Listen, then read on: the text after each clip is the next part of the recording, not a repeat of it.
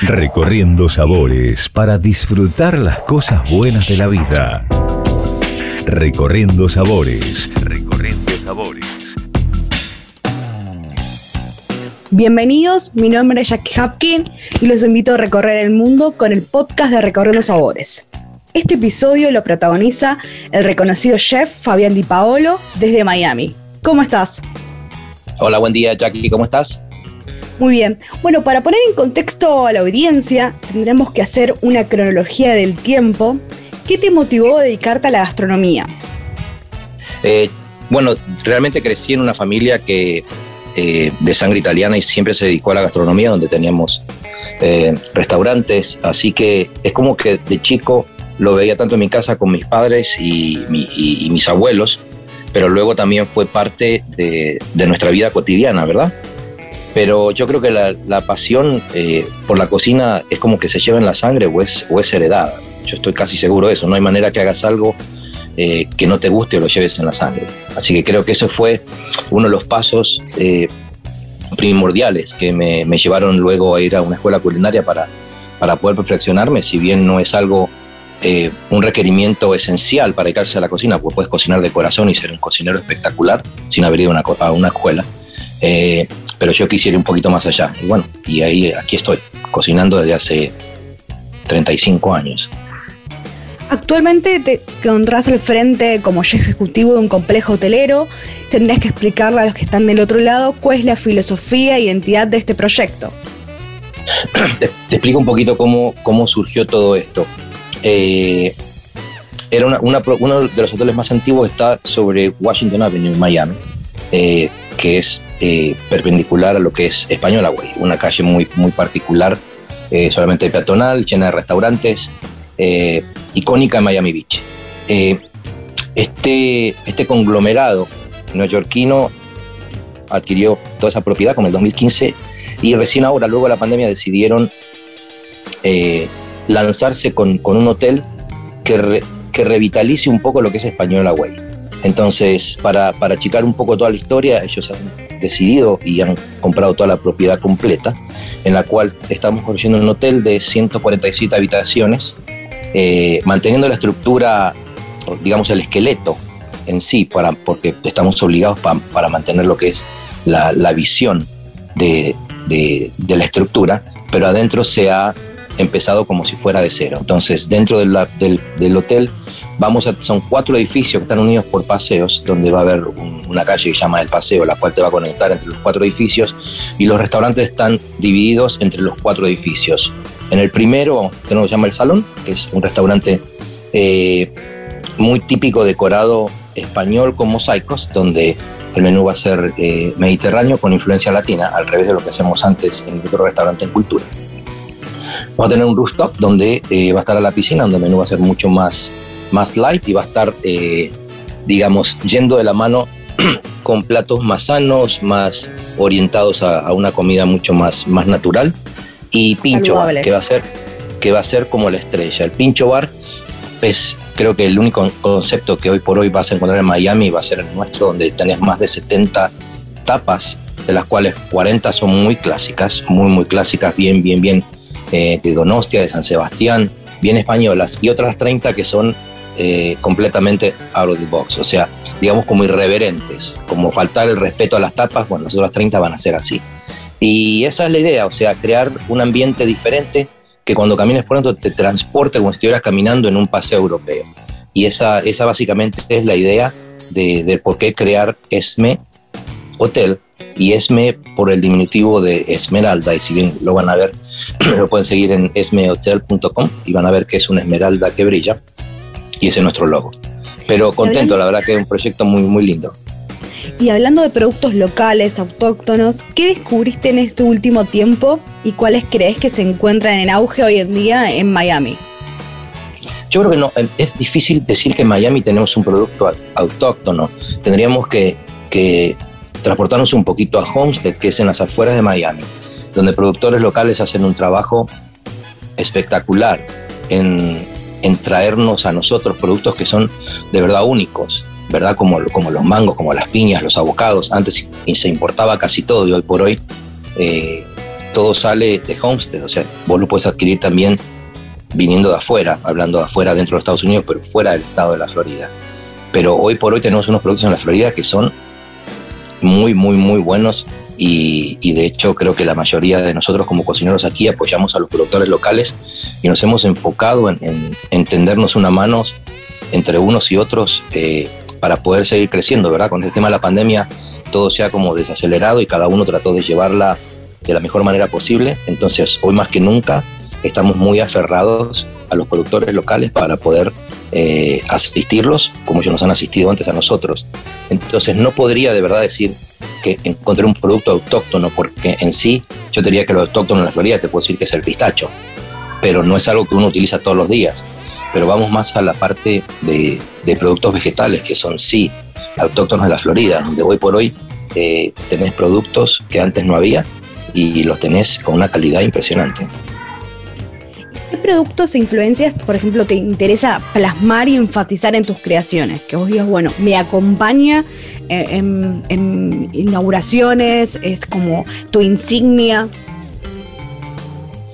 Un producto, y yo te diría que el abocado. Me encanta, me encanta el aguacate. Me encanta el aguacate y es un producto muy versátil, un producto que vos puedes hacer mayonesas naturales a partir de aguacate sin siquiera utilizar eh, yemas de huevo. De huevo los puedes meter en, postres, en helados, en sorbetes. Eh, es tan versátil que es difícil, es como si fuera un híbrido. No es necesariamente un producto que está abocado a la cocina salada o a la dulce. Eh, si se puede enfocar en ambos de la misma manera, entonces es un producto que yo lo uso en, muchos, muchos, yo diría que en el 50% de los platos tengo, tengo abocado, abocado de la Florida. Y de lo que creaste hasta el momento, ¿qué te hace sentir más orgulloso? ¿Alguna anécdota que quieras compartir con los oyentes? Que me hace sentir orgulloso que a veces, eh, yo creo que lo hablamos ayer con unos amigos que estaban aquí en casa, eh, cuando te, llevas años atrás, yo siempre trato de enfocarme dónde me voy a ver dentro de, cinco años, dónde me voy a ver dentro de tres años, que son los, los límites que, las metas que uno se pone, ¿verdad? Y a veces cuando vos llegas a ciertos puntos, cuando eh, mencionando cultura que abrimos antes, yo dije, bueno, ya llegué. Y, no se trata de que ya llegué y me quedo aquí, porque uno cumple años toda la vida, ¿verdad? Nunca te vas a quedar en los 10, en los 12, en los 15. Yo creo que la vida es una, una, sucesión constante de, de, crecimientos y de ponerse metas. Entonces yo creo que el orgullo es verme hoy eh, caminando por, por el paseo entre el hotel y cuando dije que, bueno, no tenía un restaurante armado, ahora son tres. Y no se trata por una cuestión de ambición, yo creo que es una cuestión de, de challenge, o sea, vos mismo te empujas a vos mismo a saber qué es lo que mejor puedes hacer. Y creo que ese es el orgullo. Yo creo que el orgullo es estar donde estoy, haber hecho lo que hice, eh, con, mucha decencia, con mucha humildad y, siempre eh, resaltando eh, el, trabajo y, la honestidad y el respeto con la gente. Entonces, ese creo que es, que es mi orgullo. a veces en nuestra industria te puedes llevar bien o mal con alguien, pero yo te puedo decir hoy por hoy que no tengo ni siquiera contradicciones con nadie. O sea, me, puedo sentarme con cualquier chef, con cualquier amigo y con todos tengo una relación muy buena. Y yo creo que eso se trata. Cuando uno hace las cosas desde el corazón, con humildad, eh, yo creo que es el mayor orgullo que puedes tener. ¿Cómo fue mantener activo la creación e inspiración en estos tiempos de COVID? Y era buscártela en casa. O sea, vos tenías que estar en casa eh, los primeros días, uno acostumbrado, cualquier cocinero acostumbrado a, a pasarse 12, 13, 14 horas en la cocina, encontrarte en casa encerrado, eh, caminas por el techo. Entonces, de ahí parte la habilidad de cada uno de decir, bueno, o me quedo sentado y la lloro, o, o sigo, me sigo enfocando en buscar cosas nuevas. Y yo creo que esta etapa fue muy productiva para muchos, porque hemos tomado el tiempo para investigar, leer y buscar cosas que quizás antes con, con la revolución del día no te daba ese tiempo. Entonces, yo me dediqué básicamente en casa a perfeccionar cosas que antes no eran muy buenas. Por ejemplo, a mí me encanta hacer pastas, pero no era muy bueno haciendo pastas. Las podía hacer, sí, claro, ojo cerrado, pero no era algo que decir, wow, me encanta esta pasta. Yo dije, bueno, voy a agarrar esta receta y le voy a dar la vuelta y le voy a encontrar. Entonces me dediqué a perfeccionar cosas que antes no eran perfectas, que siguen sin ser perfectas, pero son mucho mejores que antes. Yo creo que no existe la receta perfecta. Uno trata de mejorar una receta, pero siempre hay un paso más que quizás es mejor mañana. Entonces me dediqué a mejorar lo que creía que me faltaba mejorar. ¿Y qué se necesita para ser un buen cocinero? Que vos digas, bueno, algún tip que quieras compartir, algo que, que digas, bueno, es, es fundamental para, para la carrera? Pasión por el producto. El producto es todo. Depende cómo vos lo trates, es lo que vas a tener en el plato. Tenés que tener un amor y un respeto al producto que debe ser único. Eso es, creo que la base. La base de todo es tener respeto por el producto que vos vas a tratar. Así sea vegetal o, producto, o producto animal. Tenés, tiene que haber mucho respeto en, el trato de cada uno de los productos para tener un resultado eh, único. Esa es la base. Por conocimientos todos tenemos, mayor o menor. Pero respeto a ese por el producto no se tiene. Yo creo que eso es una base fundamental. Y para vos, por ejemplo, ¿qué debería tener el, consumidor final eh, saber en torno a la gastronomía? Que yo creo que todos los que hacemos gastronomía, en mayor o menor parte, lo hacemos con amor. A veces yo creo que hoy por hoy, eh, todos los que nos dedicamos a este, a este rubro, lo hacemos porque porque lo amamos, porque nos gusta. Pues un rubro en el cual eh, se transpira, se suda, eh, se vive parado mínimo 10 horas al día.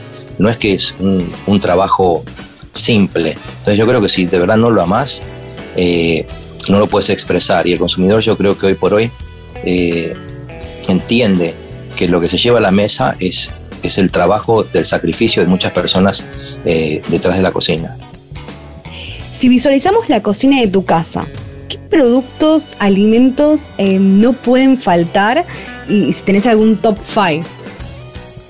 Mira, no pueden faltar frutas. A mí me gusta comer mucho frutas por la mañana. Entonces, pues en mi casa no pueden faltar naranjas, limas, abocados, naranjas y piñas. ¿Tenés alguna anécdota, me imagino, con, no sé, músicos, algún personaje, artista que haya degustado tus creaciones? O bien tengas como desafío, bueno, en el próximo emprendimiento, eh, que te conozca en sentido de lo que vos haces. Eh, Juanchi, Juanchi Valerón de los Pericos. Eres un amigo, lo conocí, nos conocimos en Buenos Aires y hoy por hoy cuando viaja y viene a tocar acá a Miami, que, nos juntamos, siempre nos reímos de las anécdotas que él decía, y pensar que vos dijiste que te ibas a ir a vivir a Miami, yo nunca te creí. Y cuando comió, cuando comió en Cultura, bueno, y, previo antes de otros lugares que también comió acá en casa, eh, me dijo, jamás imaginé que podrías cocinar. Y siempre nos hemos matado de risa con ese tema. Y siempre hablamos de cocina. Juancho un tipo que por eso se dedica eh, eh, a sus vinos, es una persona que sabe mucho, mucho de ahumados, ahuma sus propias carnes, hace sus panes, es un crack. Y él sabe, sabe mucho de cocina. Entonces con él me divierto mucho cuando hablo. ¿Y qué se te viene a la mente cuando pensás en la escena gastronómica de Buenos Aires como argentino? ¿Hay algo que te sorprende? Vos sabés que tengo que ser muy honesto, ya que yo hace cinco años que no piso Buenos Aires. Entonces creo que estoy como un poco alejado de la realidad gastronómica. Si bien puedo leer y ver eh, qué es lo que hacen, se está haciendo hoy por hoy eh, en Buenos Aires, eh, de verdad estoy como un poquito lejos. Sí, estuve viendo lo que eh, lo que hizo Chef Ono, que está, ¿cómo se llama el pueblo este gastronómico que abrieron ahora en el mercado? Entonces vi que hay muchos, muchos locales con, propuestas muy, muy buenas. Y la tapería que él, su estilo de tapas que él abrió, me gusta, me gusta mucho, pero de verdad estoy como un poquito lejos de, ser responsable de, decir, de darte una respuesta concreta porque estoy un poquito alejado de, Buenos Aires. O sea, seguirla de lejos a veces es difícil, tenés que vivirla entonces yo no, no la vivo a, diario y entonces darte una, una, respuesta honesta sería, sería faltar el respeto a todos los que trabajan y hacen un laburo impresionante en Buenos Aires. ¿Cómo ves las tendencias actuales de la gastronomía en el mundo? Cambiaron los intereses, digamos, de los consumidores y de los profesionales en estos últimos años, ya que vos viviste varias etapas. Ajá.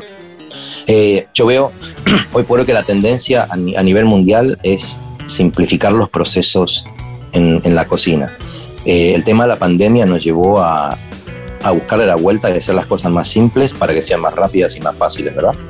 Entonces yo creo que la tendencia hoy por hoy eh, se reduce a simplificar eh, los procesos en, la cocina para que no solo sea más ágil el servicio y podamos atender a un número un poco más alto de gente, dado a que no podemos tener una capacidad 100% en los restaurantes, pero a su vez va de la mano con el dicho que cuanto cuanto menos tratas un producto, más sano llega al plato. Entonces creo que hoy por la tendencia es eh, menos proceso en la cocina y más natural en el plato. ¿qué le dirías a un joven que sueña con tener su propio restaurante? Que la labure, que es complicado, que no es fácil. No es fácil. A veces, um, si crees que tener tu propio restaurante te va a hacer la vida más sencilla, es, el error más grande que a veces la gente comete. Es al revés. Vas a trabajar el doble de lo que trabajaste antes para alguien. Si sos responsable, pues te va a costar. Eh, no es imposible, todo se puede lograr, pero hay que hacer, hay que hacer las cosas con conciencia y soñar en grande, pero empezar en chico. Es la manera más fácil. ¿Cuáles son tus próximos desafíos para este 2021? Mira, de verdad, eh, llevar adelante, abrir, abrir las puertas de estos tres eh, restaurantes dentro del hotel que tenemos programado para finales de mayo. Vos sabés que todo se, atrasa a veces un poco. Entonces, más o menos sería para finales de mayo. Esa es una de las metas más inmediatas que tengo, que es organizar eh, los tres restaurantes. Tengo eh, un proyecto, he, sacado otro tráiler a la calle, aparte de los dos camiones que ya tengo, saqué uno más con otra gente, que va a ser basado en, yo creo que la pandemia me dio la idea por el hecho de que ibas al supermercado y se encontraba, te encontrabas con muchas ofertas, porque obviamente los productos no se vendían. Entonces me, decidí a hacer un trailer que sea un bistró, donde no hay un menú fijo, donde todas las semanas vas a comer algo diferente. Va a haber una utilización muy intensa en las redes para poder explicar dónde vamos a estar y qué es lo que vamos a ofrecer. Entonces no va a haber un menú fijo eh, para que sea muy variado. Un bistró en la calle Rodante. Ese es mi segundo digamos, mi segunda meta, que es para, ya está listo, simplemente que no, no puedo voy por sacarlo a la calle porque estoy dedicando tiempo al hotel primero. Y el tercero, que es uno de los proyectos un poquito más ambiciosos, va a llevar un poquito más de tiempo. Eh, estamos en, en, el medio del armado de una marca eh, con un amigo italiano, argentino también, para desarrollar unos productos con unos pasteros del norte de Italia y empezar a importar productos eh, de Italia, pastas secas de Italia directamente aquí a, a Miami, empezar con un mercado local. Eh, esa sería mi 2021 que espero llegar a diciembre y, y tener un paso adelante en cada uno de los proyectos. Se viene con todo. Y por último, ¿quieres recordar exactamente dónde podemos encontrar y las redes sociales? Mira, me pueden encontrar si van a quesmihotel.com para que se vean eh, qué es lo que estamos haciendo y si vienen a Miami, pues bienvenidos, me buscan y me dicen, hey, mira, yo te escuché, pues aquí voy a estar. Me puedes seguir en Fabián Di Paolo en Instagram, eh, en Who's Frank en Instagram, en The Lay Urban Miami en Instagram y ya, yo creo que ahí esto, pones el nombre y me vas a encontrar haciendo siempre algo diferente. Te agradezco mucho la comunicación, te esperamos en Buenos Aires como siempre y es un placer recibirte en Recorriendo Sabores. Gracias, ya que a vos siempre por la oportunidad, es un placer hablar con vos y lo mismo digo, o sea, vos sabés que acá tenés tu casa cuando quieras y espero tenerte en el restaurante cuando pongas un pie aquí de vacaciones, pues sería un placer tenerte. Muchas gracias a vos y a toda la gente que te oye, un placer poder haber compartido esta mañana de lunes arrancando la semana eh, con un incentivo extra.